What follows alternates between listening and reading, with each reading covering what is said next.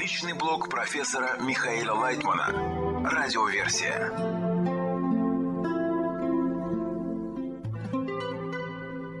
Материалы персонального блога Михаила Лайтмана от 9 ноября 2023 года. Вопросы о духовной работе 26. Вопрос. Следует ли в группе развивать предвкушение наслаждений на будущих ступенях и освежать воспоминания о хороших состояниях, что были в прошлом? Ответ. Да, обязательно. Это поддерживает человека на духовном пути. Вопрос.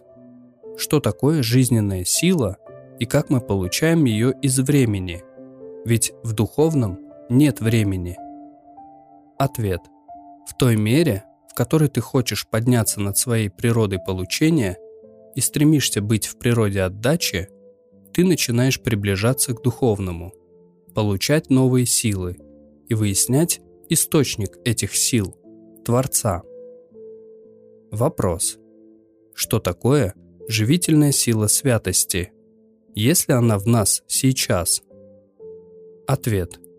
Живительная сила – это та сила, которая держит вас и дает силы учиться, слышать, приходить на уроки, взаимодействовать с товарищами и так далее. Конечно, она в вас есть.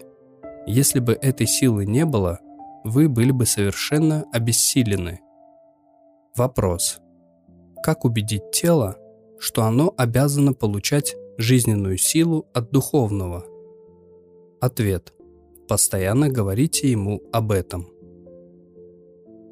Из урока по статье из книги Шамати 8 ноября 2023 года.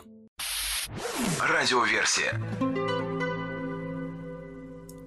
Увидеть преимущества товарищей. Итак, нам удалось понять смысл высказывания мудрецов о том, что этот мир сотворен, потому что тот, кто ест не свое, стыдится смотреть в лицо дающему. Баль-Сулам, Учение десяти сферот, том 1, часть 1, Внутреннее созерцание. Вопрос. Как возникает стыд, что ты ешь что-то не свое? Ведь у нас нет такого ощущения. Ответ. Стыд возникает из-за того, что мы находимся только в получении и никак не можем измениться. Нам стыдно относительно товарищей, нам стыдно относительно Творца, нам стыдно относительно себя. Но пока в нас этого еще нет. А затем, когда мы постепенно начнем ощущать, что не в состоянии ничего сделать ради отдачи, у нас возникнет такое чувство, что мы не можем себя терпеть. И тут у нас появляется возможность исправлять себя. Вопрос. Выходит, что стремление к связи с Творцом дает ощущение чужой еды, которую ты ешь при каждом получении. Ответ. Нет. То, что ты поглощаешь энергию Творца, свойства Творца, пока тебя не беспокоит. На первом этапе у тебя появляется стыд за то, что ты не меняешься. Тебе кажется, что все товарищи изменились, а ты нет. Ты смотришь на товарищей в группе и видишь, что ты хуже них. Ты не понимаешь, что мы учим, не понимаешь вопросов, не понимаешь текстов, не понимаешь ответов. Ты не с товарищами. Ты не можешь взаимодействовать с ними, так как считаешь, что другие уже давно объединены – это проблема. Вопрос. Но каждый раз непонятно, как прийти к этой ступени. Получается, что ты прикладываешь недостаточно усилий, поскольку так не чувствуешь. Ответ. Во-первых, недостаточно усилий. Во-вторых, ты, может быть, слишком скрываешь это от себя, чтобы тебе не было неприятно. Вопрос. Как это раскрывать в себе? Как замечать преимущества товарищей? Ответ. Посмотри, как они связаны между собой. как они помогают друг другу, как ты отстаешь от них, как они участвуют во всем, понимают тексты, задают вопросы. Посмотри, насколько во всем они впереди тебя. Вопрос. Но как увидеть это в товарищах, в десятке, которые в данный момент отсутствуют? Тебе хочется видеть, что они больше участвуют во всех мероприятиях, а в итоге больше участвуешь ты. Как выделить в них это свойство преимущества и поставить над собой? Ответ. Это придет, пока ты думаешь, что ты лучше всех, а потом ты увидишь, что все наоборот. Они объединятся и покажут, что находятся выше тебя. из урока по учению 10 сферот 9 ноября 2023 года. Радиоверсия. Непрямое следствие сущности Творца. Вопрос. Сказано, что человека огорчает приумножение движения, поскольку оно является непрямым следствием сущности Творца – что это значит? Непрямым следствием сущности Творца. Ответ. У Творца нет недостатка ни в чем, и поэтому он находится в абсолютном покое и совершенстве. Если у него не меняется направление действия, оно всегда направлено на то, чтобы наполнить нас, тогда мы называем его действие постоянным и находящимся в абсолютном покое. Из урока по учению 10 сферот 9 ноября 2023 года. Радиоверсия. Почувствовать вкус отдачи. Вопрос. В статье Рабаша, что означает Тора говорит только о злом начале в духовной работе – Говорится о кли, сосуде, в котором ощущается вкус. Этот вкус придают приправы, а приправами являются Тора и свет. Как мы можем привлечь этот свет, приправу, для того, чтобы объединиться? Ответ. Ответ, в общем-то, простой. Привлечь свет, который нас объединит – можно только с помощью общего намерения. Попробуйте связаться с товарищами, вместе молиться, просить объединения, и у вас получится. Творец заинтересован в том, чтобы мы получили все в отраженном свете, то есть ради отдачи. Из урока по статье Рабаша 9 ноября 2023 года. Радиоверсия. Увидеть мир полным благоденствия.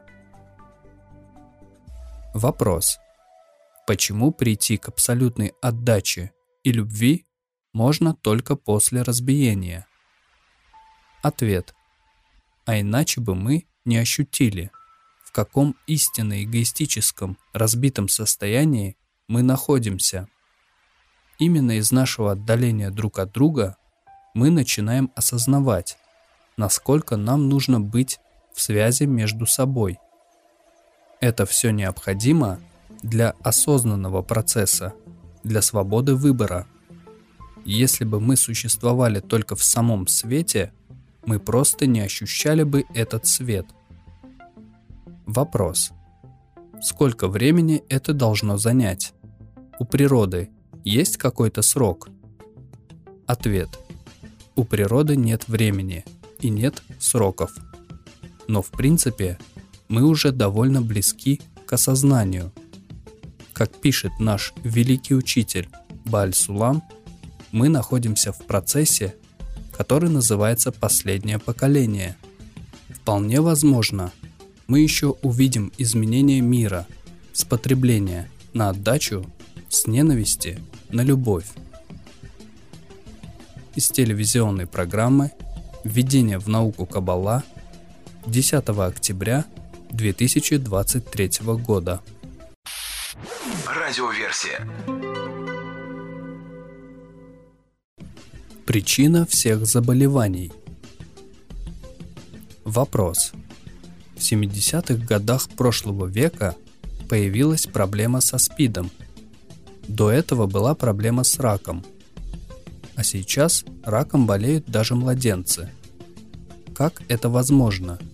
Ведь обычно у человека должен быть какой-то накопительный период. Ответ. О каком накопительном периоде может идти речь, если все это поступает в новорожденного из организма матери и отца и идет уже годами и поколениями. Причем нам кажется, что это происходит на каком-то биологическом или даже генном уровне. На самом деле это проблемы духовного рода, потому что мы становимся все более несоответствующими природе. Отсюда причина всех заболеваний. Мы не в равновесии с окружающей природой. Из беседы «У меня зазвонил телефон» причины рака и СПИДа. Радиоверсия. Мужчинам хорошо помолчать. Общение должно быть через чувства, внутренне, именно через молчание. А зачем говорить? Вопрос. Для чего тогда слова? Ответ. А слова для того, чтобы выйти в контакт, в разговор, для того, чтобы настроиться друг на друга. Как музыкальные инструменты настраивают перед тем, как совместно играют, так и здесь. Но в принципе, если ты знаешь человека, то ты можешь прийти к нему, подсесть к нему и молчать. Вопрос. В принципе, можно сказать, что несколько слов можно произнести для того, чтобы замолчать. Ответ. Да. Если люди друг друга знают, то даже семейные пары, они молчат. Женщине, правда, немножко надо больше говорить и выразить, и слушать. Так они устроены – потому что приспособлены под обслуживание маленького ребенка и так далее. А мужчины нет. Мужчинам хорошо помолчать. Вопрос.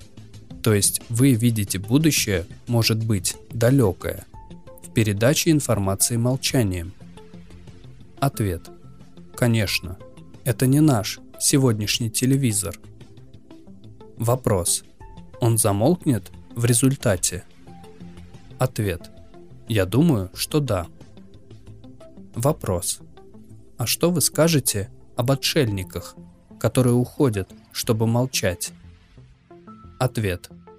Есть хорошие периоды в человеке, когда он не хочет ни с кем общаться, кроме как с собой и с Творцом. И у него идет это общение. Это хорошее состояние. Они очень сильные. Они очень продуманные, производящие многое в человеке. Из телевизионной программы «Новости с Михаилом Лайтманом» 21 сентября 2023 года. Радиоверсия. Война ценностей. Вопрос. С точки зрения Кабалы, мы видим, если на материальном уровне в неживой, растительной и животной природе существует какая-то гармония, иначе бы наш мир не существовал, то на человеческом уровне всегда продолжаются войны. Почему наше самое естественное состояние – война? Ответ.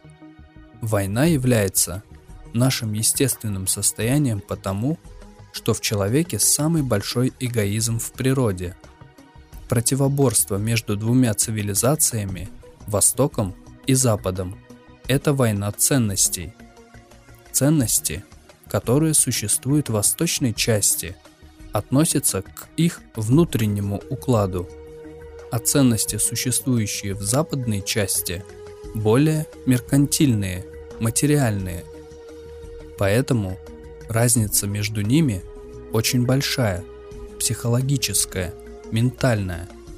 Исходя из этого, мы не можем сказать, что одни ценности нам мешают, а другие сближают. Из телевизионной программы «Духовные состояния» 29 октября 2023. Личный блог профессора Михаила Лайтмана. Радиоверсия.